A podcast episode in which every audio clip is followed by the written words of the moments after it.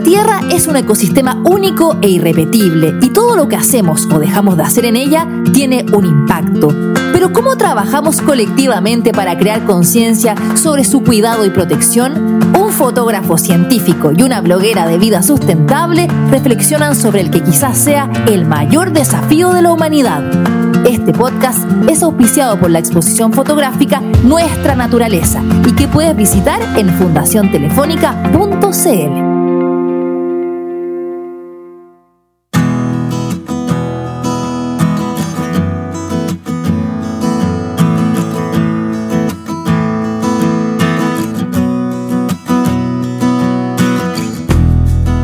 Es interesante darse cuenta, Anita, cómo en los últimos años ha ido cambiando eh, todos los conceptos relacionados con la crisis climática. Originalmente se hablaba de, cambio climático, después calentamiento global, calentamiento global, perdón, después cambio climático. Hoy en día hablamos de cambio global, porque esto afecta a todas las esferas de, la vida en la Tierra, las personas, no solo el clima, eh, etcétera, etcétera, etcétera, ¿no? Sí, y de hecho hay un estudio científico muy interesante que es el que hicieron en el, en el Centro de Resiliencia de Estocolmo que es, habla sobre los nueve límites planetarios. Y cuando ese estudio salió, que fue hace ya, yo diría que una década, un poquitito menos, hablan en el fondo o muestran que el cambio climático es solamente uno de los factores que están cambiando hoy día en la faz de la Tierra. Hay otros elementos como la, la pérdida de biodiversidad, por ejemplo, el ciclo del nitrógeno, el ciclo del fósforo, la contaminación atmosférica. Son todos factores muy relevantes para la existencia humana sobre la Tierra como la conocemos y que hoy día están en procesos de profundo cambio, gatillados obviamente por la actividad humana. Entonces, cuando ampliamos la mirada desde solamente la perspectiva climática a una lógica sistémica, planetaria, entendemos que hoy día el cambio es un proceso global y que obviamente afecta la existencia humana sobre la Tierra. Por lo tanto, también hay, luego de ahí se desprende un cambio relacionado con las formas sociales, la forma de habitar eh, y todo lo que estamos hoy día viviendo. Siento de alguna forma también esta crisis climática y esta forma de, entender este problema eh, también no solo nos ha llevado a, relacionarnos de manera distinta, sino también a enfrentar a futuro las cosas de manera diferente. Hoy en día estamos, yo creo que mucho más conscientes de que es un problema el de la crisis climática es un problema presente, no es el, tema de las generaciones, cuidar la tierra para el futuro, para nuestros hijos, para los nietos de nuestros nietos, que era lo que se decía yo creo que hasta hace 10 años atrás. Hoy en día estamos muy conscientes que esta es una cuestión que la tenemos que hacer por... Eh, por el hoy, por supervivencia y por el presente actual. Sí. Mm. Estamos viendo las consecuencias que tiene esta crisis climática a nivel global en todas partes y en, y en todo ámbito. Así que, bueno, este podcast es una invitación para todas y todos mm, a, que conozcan más estos temas, que se sensibilicen también, que reflexionemos, porque parte del cambio también parte por una reflexión profunda eh, sobre estas temáticas.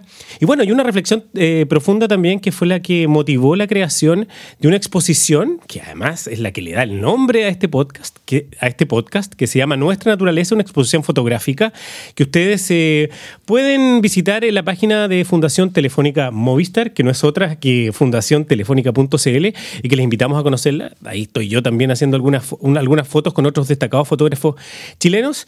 Y, y bueno, y este, este, podcast lo que hace un poco es complementar también esos contenidos que ustedes van a encontrar en esta, en esta exposición. Y para seguir hablando de eso, también tenemos un gran invitado eh, en este capítulo y que antes de presentarlo también eh, vamos a aprovechar de agradecer a Cuarto Digital, quien también nos permite contar con equipos eh, de la marca Rode y que nos permitan tener este sonido de gran calidad.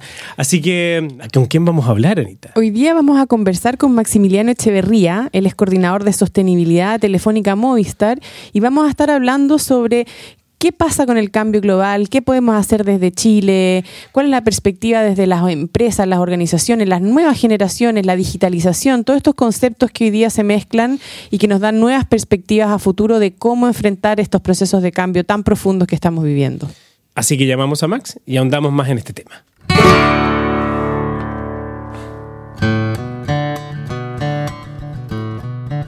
Hola Max, ¿cómo estás? Muy, muy bien, gracias.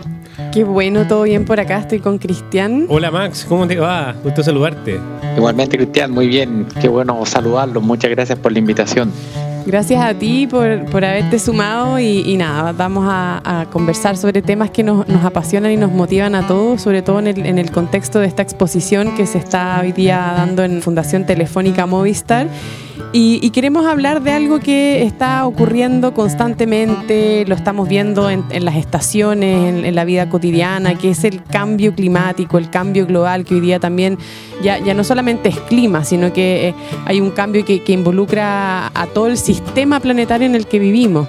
Y ahí me, encantaría saber un poco cuál es tu visión respecto a ¿Qué está pasando respecto a, este tema hoy día? ¿Cómo, ¿Cómo lo están viendo las empresas, las distintas personas? ¿Cómo estamos enfrentando esta crisis que, es transversal a todo lo que hacemos hoy día? Mira, es bien interesante tu pregunta porque me parece que, nos enfrenta al, desafío de, nuestros tiempos, que van de la mano, en mi opinión, que es eh, vincular los puntos. Eh, en tu pregunta es bien interesante este, este nuevo concepto de cambio global, y ver para los que le hemos hecho un seguimiento a esto, de cómo esto se ha hablado de eh, cambio climático, eh, como hasta hace un tiempo esto ha ido, al igual que en el contexto de la sustentabilidad, partió con la RSE, mm, eh, luego sustentabilidad. Claro, hoy se está hablando de la agenda ESG y, y, lo que tú vas viendo es cómo cada año o cada dos o tres años hay una actualización de conceptos que lo que tienen en común es que van ampliando los temas. Claro. Fíjate, siempre hago este paralelo con, la diversidad, porque también hasta hace algún tiempo la diversidad podía entenderse exclusivamente para la agenda de género, eh, y sin embargo hemos visto cómo esta agenda va eh, expandiéndose, incorporando a, nuevas minorías, eh, va como ampliándose el anillo y hace que que, nos enfrentemos a, conceptos, como tú dijiste muy bien, Anita, que son cambios globales, que, mm. nos enfrentan a, un escenario sustancialmente distinto respecto a cómo entendemos los problemas y, cómo también surgen soluciones que, necesitan las, las, distintas organizaciones abordarlas y cómo también esas soluciones van más allá del marco de las empresas porque tú me preguntas por, la, por las empresas y, también tú ahí tienes una diversidad bien interesante porque te encuentras con estas organizaciones que son más nuevas, donde puede haber, no sé, 10, 20 colaboradores en torno a una empresa tecnológica y, probablemente ahí el tema de la diversidad eh, no, es tema, tanto porque son más jóvenes como por, por cómo ellos entienden la vida. Eh, sin embargo, cuando tú hablas de diversidad en una empresa que tiene más de 100 años, eh, sin duda que, los desafíos son distintos. Y, en ese sentido, para, ver cómo, cuál puede ser el desafío de cómo esta crisis climática, esta, esta crisis global a la que nos enfrentamos, me parece que, es fundamental identificar eh, de qué empresa estamos hablando. Mm. ¿Ya? Porque en el caso de, Chile, tú te encuentras con sectores que son exportadores, que están muy condicionados por las exigencias de los países en los cuales ponen sus productos. La industria minera, la industria vitivinícola, son industrias que están bien a la, en la vanguardia de la gestión de sustentabilidad, eh, donde sin duda no tienen opción de hacerlo porque de lo contrario no pueden vender sus productos. Eh, entonces, está en este otro subconjunto que, como les mencionaba, que son las empresas más, jóvenes, pero también es bien interesante ver cuáles son las que se pueden estar quedando atrás. Eh, las empresas que todavía piensan que, esto no, es verdad, oye, fíjense, pero miren todo lo que ha llovido, siempre mm. lo, que hubo fue una sequía prolongada y, ese negacionismo.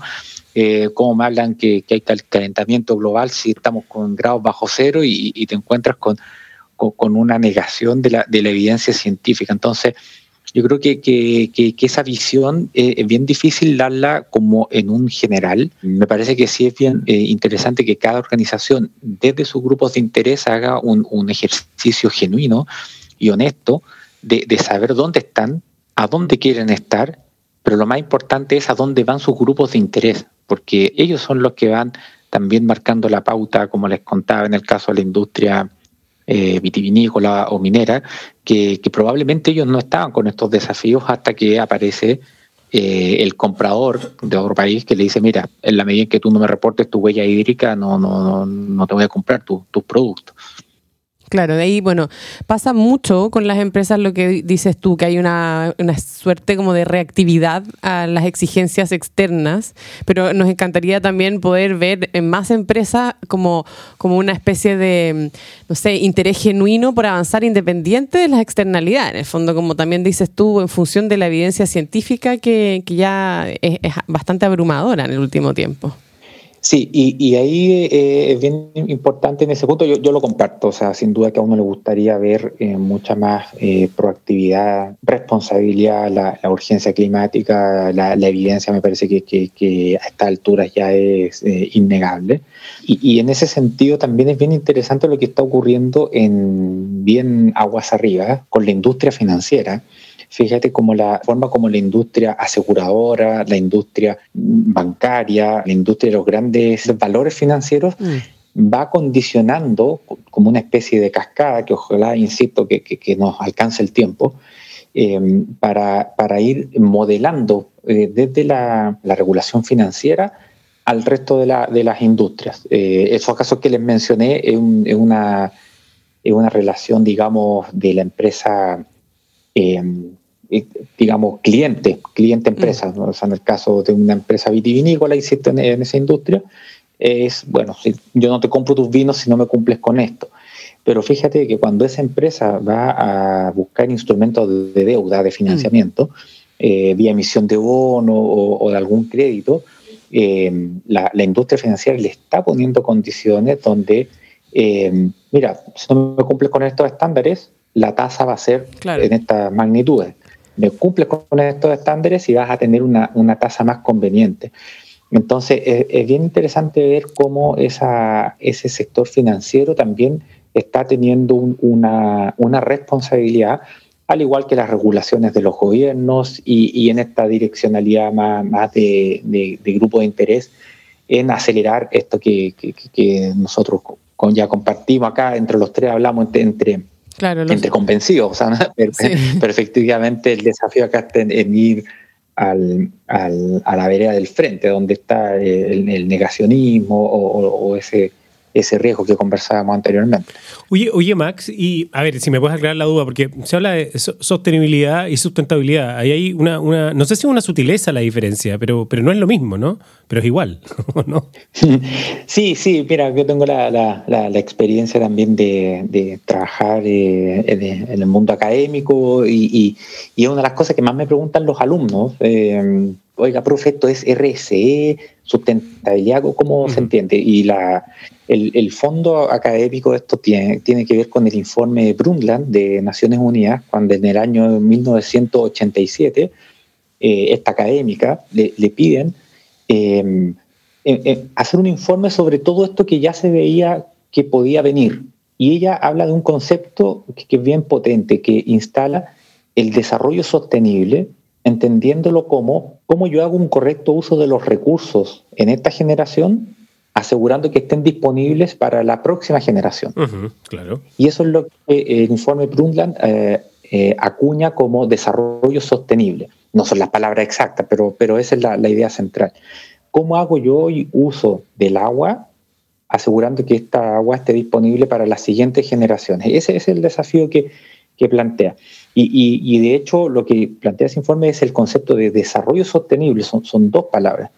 Ahora, eh, el desarrollo sostenible en la traducción al inglés da por sustainability y a partir de eso queda sustentabilidad, pero es una, es una precisión, como te digo, que está más en el mundo académico, porque lo que está en el fondo eh, es este, este, esta, esta noción de uso los recursos para que estén disponibles eh, en el futuro.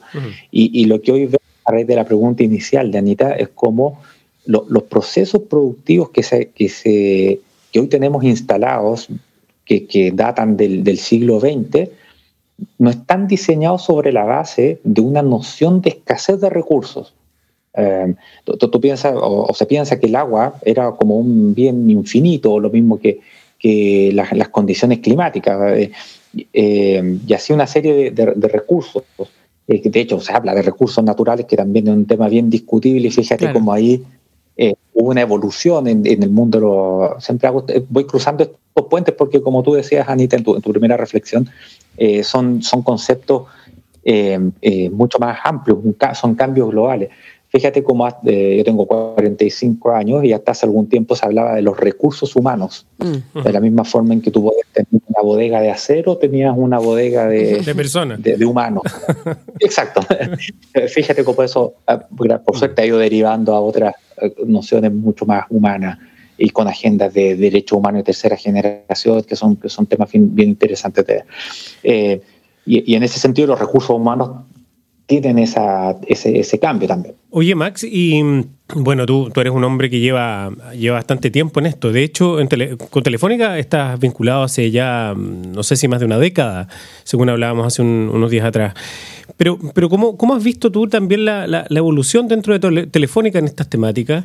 Y también a mí me, me, llama mucho la atención, yo, o sea, perdón, nosotros trabajando con Fundación Telefónica, con una exposición en, en, Fundación Telefónica Movistar, eh, que es nuestra naturaleza, una exposición que también tiene una mirada muy particular, porque también pretende llegar a, un público más joven, infantil, hacer educación. Ahí hay un compromiso que es, eh, eh, es real, digamos, hacia, hacia el trabajo con la comunidad. No solo un trabajo hacia, hacia dentro, ya sea lo, no sé, los usuarios, sino también a la comunidad real, sin necesariamente estar buscando una, una retribución directa y inmediata. No, sé si se entiende, digamos, ¿cómo has visto esa evolución? Mira, bien, bien interesante ver la, la, evolución en, lo personal.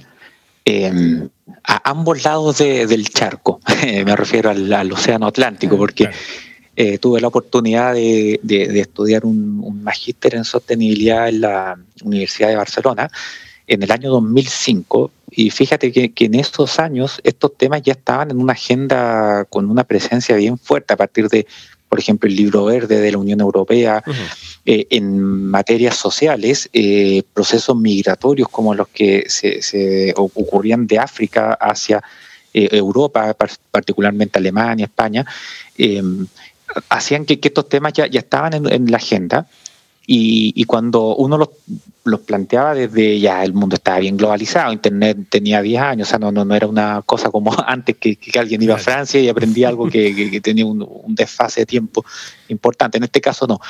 Eh, pero, pero sin embargo en Chile siempre esto se vio como, como, eh, como con cierta distancia, eh, en, en mi opinión.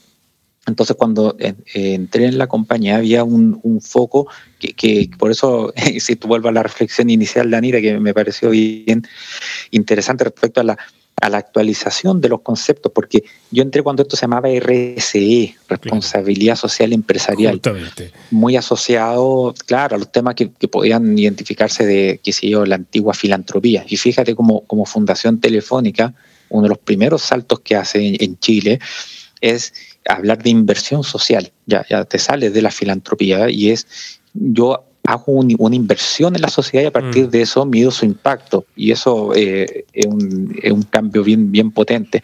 Y desde el, núcleo de nuestra empresa eh, ha sido una oportunidad bien interesante y este punto que tú decías también, Cristian, de, de la edad porque yo estoy quizás en la bisagra o un poco con cierta patudez en la bisagra, porque, porque para mí hay una, la necesidad de una coherencia valórica de, trabajar en organizaciones que, que tengan un impacto positivo en esto. Y fíjate cómo la digitalización, eh, hay una medición que hizo Telefónica hace poco bien interesante que, que indica lo siguiente, por cada tonelada de CO2 que emite Telefónica en sus operaciones, hacemos que la sociedad deje de emitir tres. Esto que estaba como en un Excel a partir de un cálculo que, alguien construyó, fue lo que pudimos vivir en el contexto de la pandemia, de, cómo eh, el año eh, en Santiago, y acá ya desde este lado del charco, eh, el año de, las, de, la, de la pandemia fue el año más limpio en calidad del aire en 20 años en Santiago. Nadie quiere volver a vivir eso de ninguna manera. Sin embargo, hay una evidencia de cómo, en la medida en que tú reduces desplazamientos em, y, generas menores emisiones, puedes mantener con la vida, la vida relativa funcionando de cierta manera. Fíjate que hablábamos en la presentación de, los niños pequeños. Una de las cosas que es irreemplazable es la educación. Sin duda nadie va a recomendar eh, cerrar los colegios. Pero en todos los otros puntos sí se abre el espacio reflexivo de decir, a ver, ¿tengo que ir a sentarme a la oficina a mandar mail si lo puedo hacer desde la casa? Mm. Bueno, si no es necesario, ¿qué pasa si me quedo? Pero eso requiere que las empresas de telecomunicaciones, y acá no solo hablo como, hablo como telefónica, sino que todos los, actores del ecosistema digital, cumplamos con, con, los desafíos de estos tiempos para que las velocidades de navegación permitan eh, que estemos haciendo como lo que ocurre ahora, que ustedes están en Valdivia, yo en Santiago y estamos teniendo una comunicación de muy buena calidad y eso es gracias al, rol que tiene la digitalización. Entonces, eh, para nosotros como Telefónica vemos como, como que estamos en un sector bien, bien potente eh, en la transformación de, de los tiempos con los desafíos que planteábamos al comienzo. Absolutamente, absolutamente. Y ahí quizás también como una última pregunta ya como para ir cerrando, ¿cómo ves tú también el rol de estas nuevas generaciones en todo lo que hemos estado conversando? No solamente en, las nuevas generaciones usuarios, sino que también en las nuevas generaciones que entran a trabajar a Telefónica, porque en el fondo también vienen, como, como también tú hablabas, de, de esta lógica desde la diversidad, desde lo ambiental también o desde la sostenibilidad también, me imagino que son generaciones más comprometidas, con una mirada más sistémica, con otro tipo de exigencias? ¿Cómo se relacionan ahí desde, desde lo laboral, pero también desde los servicios lo, hacia, hacia afuera, en el fondo? Y mayor sensibilidad digital y todas esas cosas, digamos. Sí, es bien interesante el rol de las nuevas generaciones porque... Eh, en mi opinión, a los que estamos, como les dije antes, patuamente en la bisagra, pero para los mayores también. Somos la bisagra. El punto de. ojalá, ojalá. Eh, que, es invitarnos a, reflexionar. Em, fíjate acá lo, normalizado que puede estar en nuestra generación el bullying y lo inaceptable que es para las mm. nuevas generaciones. Los temas de discriminación. Eh, lo normalizado. Fíjense eh, en el humor, en el tipo de humor que había eh, hasta hace 15, 20 años y lo normalizado que eran las burlas a minoría, etcétera. Y hoy eso, por suerte, es absolutamente inaceptable. Y me parece que, eso está muy bien. Claro, actuando una, una, un espacio más, más juvenil a, tirar una talla o una broma, mal llamada broma como la que se hacía hasta hace algunos años, y, y, lo último que te va a ganar es una sonrisa de alguien. Eh, y en materia, claro, y en materia ambiental, me parece que, debería ser que ellos también vayan, nos vayan desafiando a esa, a ese sentido de, responsabilidad. Y, cuando hablo de, este punto de las nuevas generaciones, a mí lo que más me gusta es ver cómo aprendemos de ellos y ver cómo ellos también aprenden de nosotros. Eh, y ahí donde es bien interesante mirar los puentes, porque, eh, insisto, voy y vuelvo por distintos puentes y se van a dar cuenta que a veces me, pongo a hablar de más, pero, pero hay un estudio bien lamentable del año pasado de cómo en la pandemia las generaciones que menos se involucraban en el cuidado de los menores eran los más jóvenes. Y eso se medía a partir del número de horas dedicado al cuidado. Entonces, uno podría pensar, bueno, está habiendo una renovación generacional y, las nuevas generaciones necesariamente vienen con, las, con buenas prácticas y, no necesariamente así. Quizás también hay un espacio para que nosotros les, contemos eh, eh, cómo, se, va, se va haciendo ese recorrido, pero sin duda eh, yo creo que, el, desafío está puesto en, en, construir equipos diversos con nuevas nociones de diversidad. Fíjate que, que hasta hace un tiempo esto pasaba por ah, cuántas mujeres tengo en el equipo, mm. cuánta, eh, por, esa cuantificación. Y, sin embargo, la diversidad eh, eh, explota con, tal magnitud que hoy un equipo diverso tiene que, incorporar todos los tipos de diversidad. Una de ellas es la etaria, y fíjate que eso es materia de otra conversación, pero hay cerca de 16 o más tipos de diversidades, eh, mm. visibles o invisibles. Entonces, yo creo que, las nuevas generaciones tienen un rol fundamental, vienen con un set, uno ve como los niños en el colegio les enseñan que reciclen y ahí anda uno juntando tapite, qué sé yo.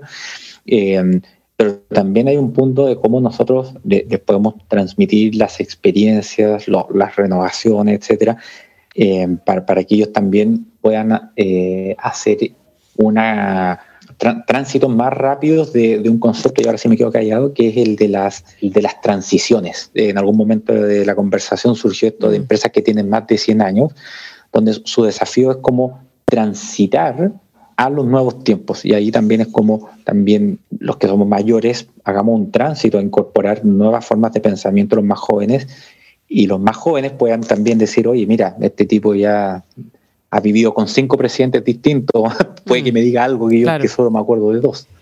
Claro, lógico, encontrar un, piso común donde podamos entendernos y, aprender el uno del otro, porque al final todos tienen que aportar, como dices tú, Max, desde la sabiduría de los que han vivido más, desde las nuevas ideas de los más jóvenes, y así podemos entender este sistema complejo del que somos parte. Y, qué interesante el rol también de las empresas de comunicaciones, etcétera, eh, en, esto. Así que solo agradecerte eh, la conversación. Porque, bueno, como tú lo dijiste, tú también eres profe, así que quedó muy, muy, muy claro, muy didáctico por lo demás. Y nada, un tema que da para mucho y de verdad un placer estar contigo acá en nuestra naturaleza. muchas gracias por la invitación y encantado de, conversar. les reitero que, para mí fue una, oportunidad muy, muy importante de, conocernos, de, de conocer opiniones y por favor cuenten conmigo para lo que necesiten. Muchísimas gracias, Max.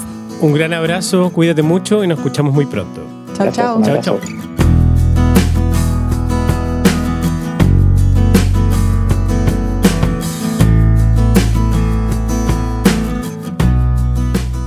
Gran conversación, interesante invitado, un tema que da para mucho. 20 minutitos a veces se hacen muy cortos para seguir ahondando en, estas temáticas, pero la invitación es que mm, sigan interesándose, sigan aprendiendo, sigan escuchando, sigan leyendo, por favor, respecto a esto, porque es muy necesario para seguir eh, reflexionando sobre la crisis climática. ¿no? Sí, y además muy interesante también cuando uno se encuentra con organizaciones como Telefónica Movistar que tienen visiones eh, vanguardistas y que también están trabajando hacia adelante con las nuevas generaciones y con todos estos conceptos.